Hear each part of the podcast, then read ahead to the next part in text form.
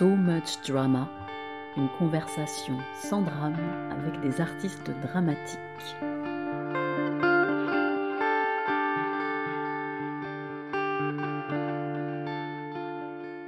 Qu'en est-il du théâtre et de la scène? Quel est son champ d'action? Que raconte-t-il encore de notre monde? Comment se renouvelle-t-il? Je suis Aurélie Ruby, je me suis réveillée un matin et je me suis demandé pourquoi j'avais consacré ma vie au théâtre. Tout simplement, cet art qui est à la fois un art ancestral et un art du présent perpétuel, qui peut être partout et qui s'enferme dans la noirceur des salles, qui n'est pas complètement à la pointe mais qui n'a pas disparu. Et j'ai décidé d'inviter celles et ceux qui avaient eux aussi la folie d'y consacrer leur vie.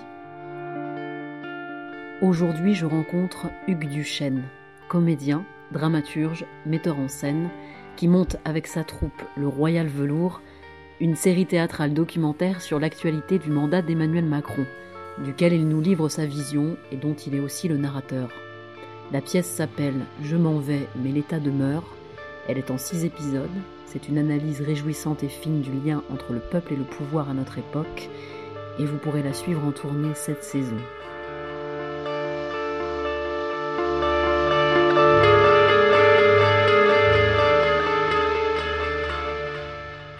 Train de monter les escaliers euh, de l'immeuble de Hugues, euh, qui m'a proposé de venir euh, faire l'interview dans sa cuisine. Et comme on ne dit jamais non à une improvisation, eh bien, j'ai mis en route le micro avant même d'arriver chez lui. Salut Ça va? Ouais, ça va. Tu veux, tu veux du café? Ouais, je veux bien.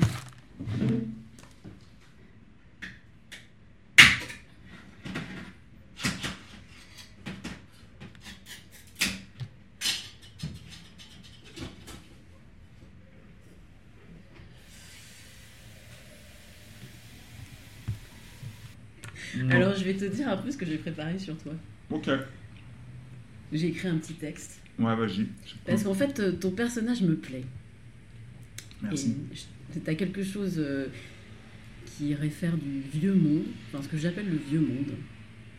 C'est-à-dire une inscription dans l'histoire du théâtre européen, peut-être un peu hétéronormée, proche de la commedia dell'arte ou de la fable satirique. Et en cela, tu es facilement identifiable, je dirais. Et en même temps, t'assumes une forme documentaire, un rapport à l'individualité très contemporaine, une sorte d'anti-héroïsme de gauche flirtant entre la figure du journaliste, celle du youtubeur. Tu déjoues les codes, en même temps tu utilises des outils très simples de la scène. Ton travail est intelligent, malin, instinctif, audacieux, je dirais. T'es comédien, metteur en scène. T'écris des spectacles dans lesquels tu te mets en scène face à l'actualité et le monde qui t'entoure, avec une équipe d'acteurs que tu as rencontré quand tu étais académicien de la Comédie Française, parce que la Comédie Française accueille chaque année des jeunes qui sortent des écoles nationales de théâtre. Il y en a une dizaine en France. Disons que c'est une sorte de parcours prestigieux, bien que peut-être un petit peu poussiéreux, on verra, qui permet d'entrer dans un réseau institutionnel.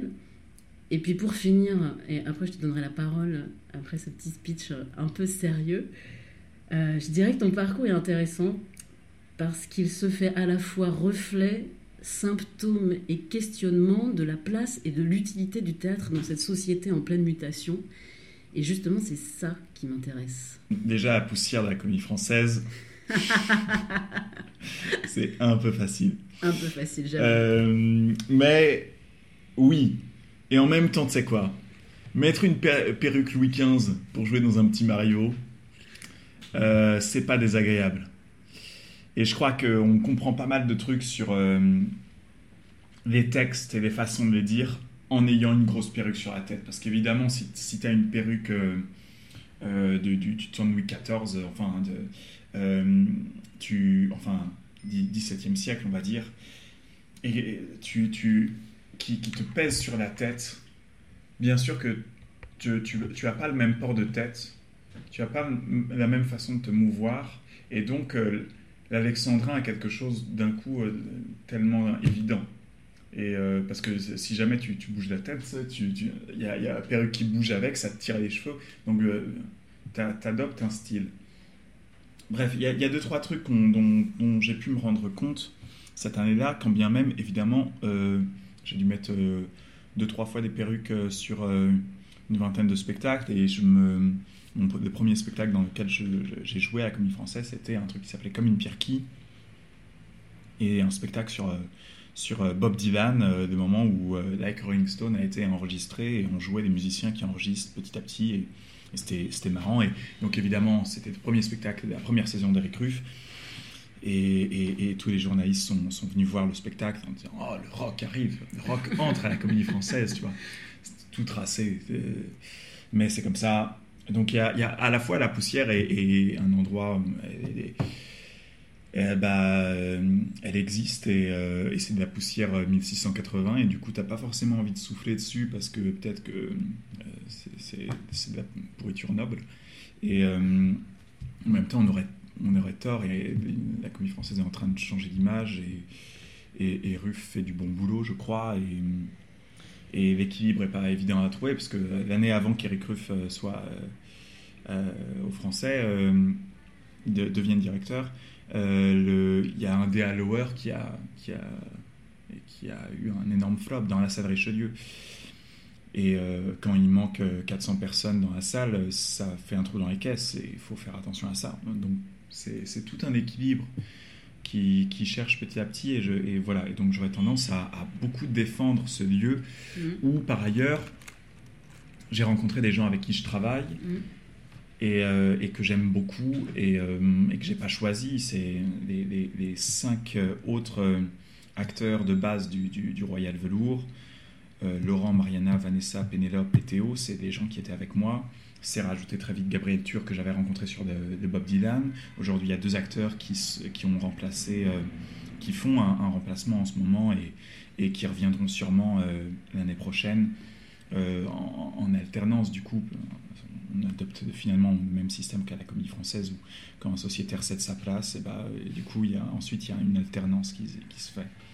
Et donc, Robin et, Juliette qui nous ont rejoints cette, année, je, je les ai choisis aussi euh, parce qu'ils avaient, ils étaient passés à l'Académie de la Comédie Française. C'était cool.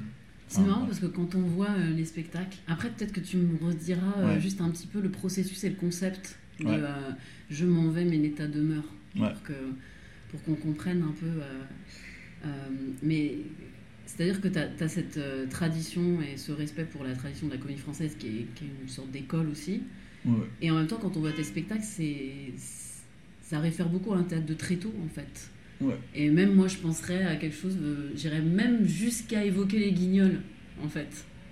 Tu vois, avec quelque chose qui est beaucoup dans l'humour, la satire. Euh, et, et, du coup, c'est peut-être aussi ce mélange-là qui crée une forme de spécificité euh, un peu particulière, mais, mais tu peux nous rappeler un peu euh, aussi.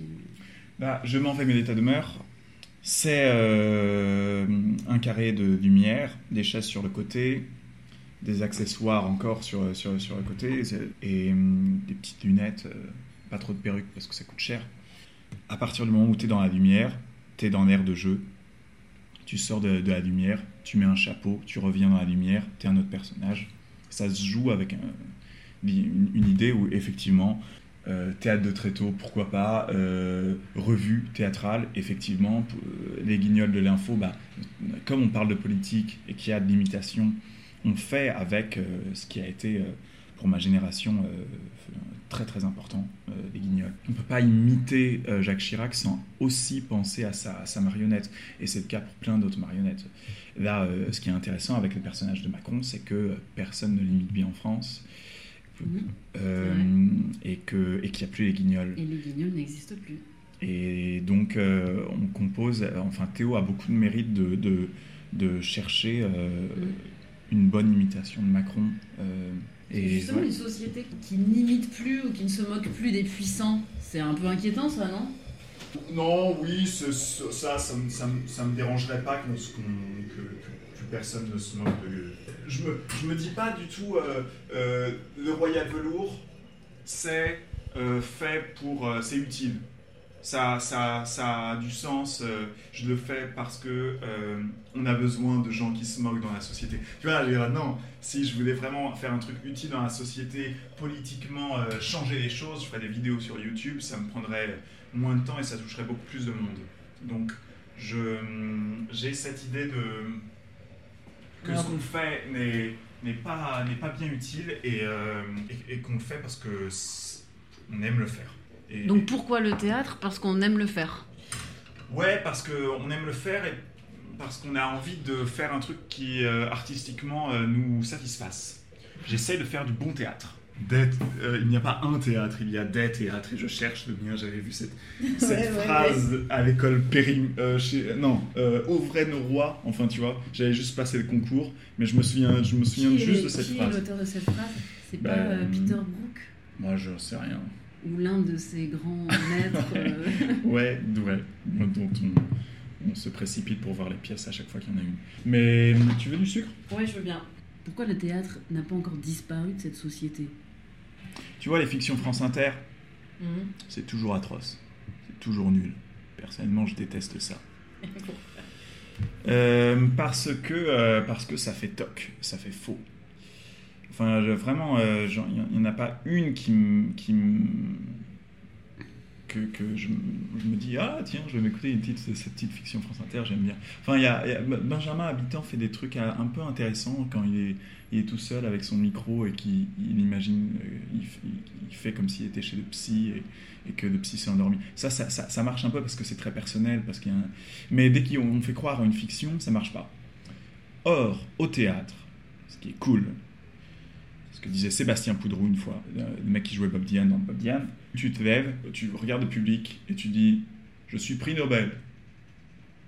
Ouais. Tu fais un petit mouvement de, de sourcil de Et ouais, ça, je n'en reviens pas moi-même.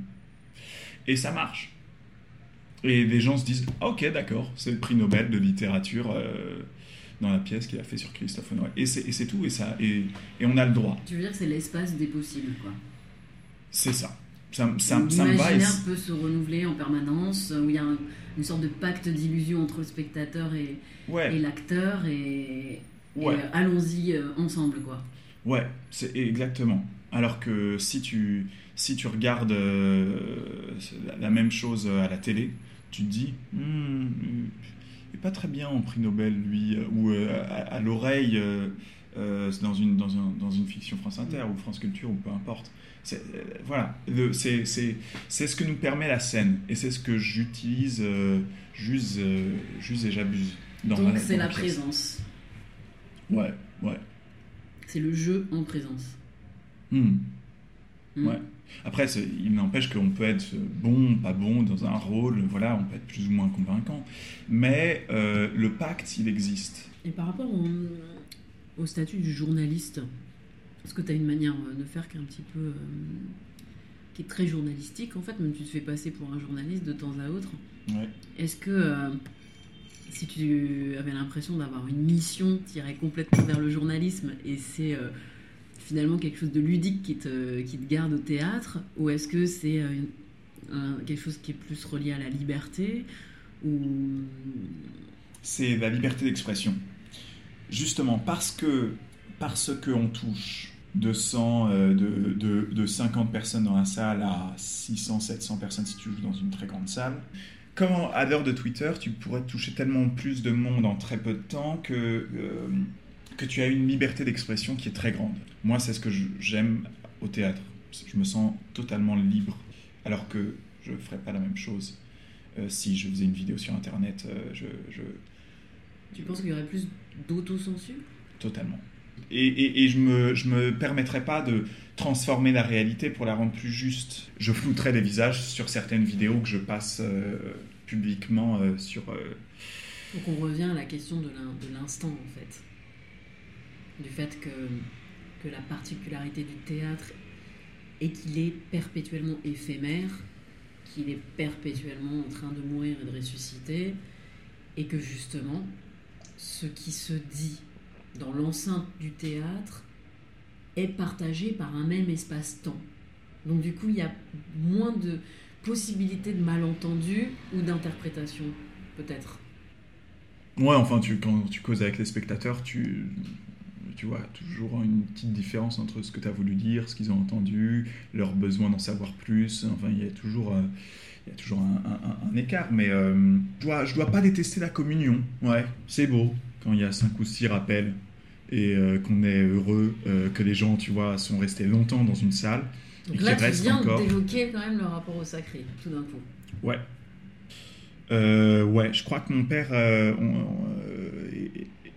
aimait beaucoup le, rituel de la messe. Moi, je suis jamais allé là-dedans, mais je, je, peux, je peux effectivement imaginer très facilement qu'il y, a un certain plaisir à, ce rituel, c'est ambivalent parce qu'on peut se sentir vraiment enfermé à la messe. Et en même temps, euh, en acceptant le rituel, tu peux y trouver un réconfort de chaque chose est à sa place. Comme l'expérience théâtrale peut être, euh, comme on dit, une prise d'otage euh, et peut être un endroit où, enfin, chaque chose, tout va bien. Et on va regarder le misanthrope euh, mise en scène euh, Clément Hervieux léger, ça va durer longtemps, mais on, sait que les gens vont suivre un texte qui a été écrit il y a 300 ans, et petit à petit. Donc c'est rassurant Oui, c'est rassurant. C'est rassurant de, dire, voilà, on sait comment ça a commencé, on sait à peu près comment ça va finir. Tu penses que les gens qui, qui, aiment et qui choisissent le théâtre euh, ont quelque chose avec la, volonté de maîtrise et de contrôle absolu euh, des choses et du réel, quelque part? Ouais. Le contrôle et, et à la fin euh, laisser faire parce que il y a bien un moment où on ne contrôle plus et où l'acteur, euh, quand bien même tu es metteur en scène, est roi. Et quand bien même je suis sur le plateau avec des acteurs et qui peuvent se sentir assez facilement fliqués. Mais moi, je, surtout, ma, mon théâtre est très musicale, parce que j'ai une famille de musiciens. Euh, la question du rythme et voire même des intonations, de la mélodie des mots, est presque aussi importante que le sens que je veux y donner. Est-ce que tu as eu euh, des muses? Non. Des mentors Oui, euh, des, mentors. Enfin, j'ai des, des, gens dont, dont j'admire le travail. Nicolas Lambert, d'un point de vue euh, sur le, théâtre et la, politique. Euh, les trois pièces qui s'appellent La démocratie, avec un A privatif, c'est, ça m'intéresse beaucoup. c'est pas spécialement un mentor, j'avais déjà commencé à écrire sur la politique avant de voir ces pièces, mais c'est, c'est, je, je, j'ai, je choisis un peu mes maîtres. J'ai un rapport compliqué à, l'autorité euh, et, je sais que bon voilà le, regard d'Eric Ruff m'est important euh, parce que c'est le, directeur d'une des écoles que j'ai faites euh, dont je me suis dit ok toi tu es mon directeur et j'écoute ce que tu me racontes. Donc on écrit toujours, on joue toujours sous le regard de certaines personnes, pour certaines personnes. Ouais. disons que ça compte dans la salle quand je sais qu'il y a un député, euh, La République en marche. c'est le regard de gens qui, me sont importants. Bon, mais après, euh, je pense à Yves Geland euh, dans, le documentaire, un type que j'aime beaucoup. Le travail, voilà, je sais que je, parle de lui dans le quatrième épisode de Je m'en vais, mais état d'humeur, qui est donc une, une série théâtrale que j'écris au fur et à mesure que le temps passe et qui, je, l'espère, finira par avoir six épisodes et durera six heures. Pour le moment, on est au quatrième épisode, donc ça dure plus de trois heures ou trois heures et demie à peu près. Et donc euh, chaque épisode correspond à une année du quinquennat de Macron, c'est ça?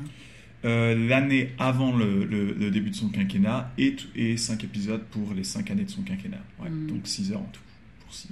Donc tout à l'heure, tu me disais, euh, mon but, c'est pas de me sentir forcément utile, je me sens pas forcément utile, c'était une de mes questions. Mais. Euh, donc tu te considères pas comme un artiste engagé, par exemple? Non. Et pourtant, d'une certaine manière, tu l'es. Mais... Ouais, mais Par contre, est-ce que tu te sens libre? J'ai été militant jeune socialiste de 2016 à 2011. se taper les marchés le matin, ça, c'est être engagé. Parce que, euh, et, quand bien même, peu importe le parti, hein, c'est euh, te rendre compte qu'il y a des gens qui sont euh, d'accord avec toi, qui voient la même chose que toi et avec qui tu n'es pas d'accord, tu vois, te, te, te, prendre des insultes sur un marché, ça, ça, ça c'est quelque chose de beaucoup plus difficile que de dire quoi que ce soit à des gens sur un plateau, dans un cadre où les gens en face n'ont pas la parole. Effectivement. Où, euh, où il y a euh, un, un scandale en, euh, si jamais il y a quelqu'un qui prend la parole, euh, mais, mais tu vois, tu peux, tu peux le rattraper puisque tu es la personne qui est légitime, tu peux faire une petite blague et, tu vois. Euh, c'est- assez fastoche finalement. Euh, mais ouais, le, le travail du militant, euh, pour moi, euh, vraiment, je dissocie les deux. Et, et j'ai pas envie du coup de dire que euh, le théâtre, euh, la compagnie Joli Môme euh, fait du théâtre politique engagé quand ils sont sur scène. Et à côté de ça, dans l'espace public, ils font des actions politiques. Ils le font à chaque fois au nom de la même idée. Mais pour moi, c'est totalement différent. Et par rapport à, à la place des femmes dans ton équipe, Ouais. est-ce que qu'est-ce que tu dirais ou qu'est-ce que tu as à dire? J'irais même jusqu'à te demander est-ce que tu es féministe? Hmm. Bon, alors, Ta ta ta ta ta ta ta ta. fais gaffe mon pote, c'est maintenant que ça se corse. Alors, non, euh, aujourd'hui, je dirais plus je suis féministe, alors que pendant des années, j'étais au mouvement des jeunes socialistes et je disais, comme tout bon jeune socialiste, je suis féministe. Ah bon il, y avait, il y a- ouais, il y avait des t-shirts. euh, un féministe, ça ressemble à ça. et avec, avec une, euh, une, une flèche pour montrer la tête. Tu vois, c'était écrit sur le t-shirt. C'est toujours les partis politiques, ils, ils adorent les flocages. Et, euh, et puis, il y a quelques temps, hashtag MeToo, tout ça, et puis, et puis on découvre que l'ancien président du mouvement des jeunes socialistes, un mec qui a été euh, président du mouvement entre, je crois, 2011 et 2013, eh bien, il est accusé de, pour, de viol, de harcèlement sexuel, quand bien même, ouais, euh, tu vois, quand, il y avait un, camp euh, jeunes socialistes européens, euh, voilà, il, rappelait au micro tout le monde à, l'avant du car, il disait Bon, alors je vous rappelle les règles du consentement, alors à, ça, 1, 2, 3, 4, et bah, Donc il suffit de changer le t-shirt et d'écrire violeur. Ouais, exactement, ouais, c'est bah, très simple, ouais, ouais. D'accord. Ou alors euh, un, un nom féministe, ça ressemble à ça. Donc là, Ouais. tu t'es dit finalement, euh, se dire féministe, euh, c'est une façade, donc je vais arrêter de le faire. Bah, moi je vous dis, euh, je vais arrêter de, de, de penser que c'est si simple d'être du côté des gentils à, à- sur ce sujet-là aussi. Des gentils? Ouais, des gentils, des féministes, ouais, des hommes qui se disent féministes. Et euh, je vais juste essayer, je vais pas dire que je suis féministe, je vais essayer de pas être trop un connard dans la vie.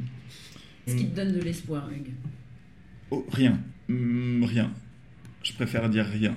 Mais quand j'ai bien dormi, ça va, je suis pas trop malheureux. Et tu n'en serais pas ici si. Mon père est directeur de conservatoire. euh, depuis que je suis petit, il a dirigé différents conservatoires. Aujourd'hui, est directeur pédagogique d'un CNSM. Et euh, donc, ce- cet environnement familial, musical, euh, voilà, ma mère aussi euh, est dans la musique, elle est, intervenante en milieu scolaire. Tout ça a conditionné le fait qu'à un moment, je me fasse fa- me mettre à faire du théâtre. Enfin, voilà, je suis un bel exemple de reproduction sociale qui a fait un petit schisme à un moment, qui est pas, tu vois, maigre schisme. je suis parti vers le théâtre. Trois livres de chevet. En ce moment, je lis du Aurélien Bélanger euh, de Grand Paris, parce que je pense beaucoup aller aux élections municipales parisiennes. Euh, la promo 86, Ariane Chemin. C'est le premier truc que je trouve. Lui, président, que reste-t-il des promesses de François Hollande? Formidable, hein C'est- Bon, et maintenant, je vais te demander de, de- pour finir, pour vraiment conclure tout ça, je vais te demander Ouais. de mettre ta perruque. Et, euh, Ouais. et peut-être que te viendra un vers ou une réplique ou une citation avec laquelle tu aurais envie de conclure cet échange. Des mœurs du temps, mettons-nous moins en peine et faisons un peu grâce à la nature humaine. C'est dans Misanthrope, c'est la, la première scène. Euh, à- Alceste Philinte. Ok, Mm. merci Hugues. Mais, mais merci à toi, Aurélie.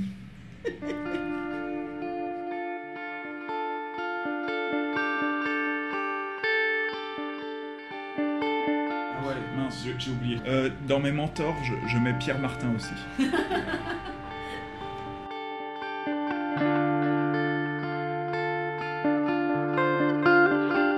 Les prochaines représentations de la pièce Je m'en vais mais l'État demeure de l'auteur, metteur en scène et comédien Hugues Duchesne sont à retrouver avec sa compagnie Le Royal Velours le 25 et 26 janvier à Villeneuve d'Ascq, le 28 janvier à Saint-Junien, le 1er février à Pantin, le 20 février à Châtellerault, le 6 mars à Valenciennes au Phénix, du 11 au 14 mars à Oulin au Théâtre de la Renaissance et le 26 mars à la Maison de la Culture d'Amiens.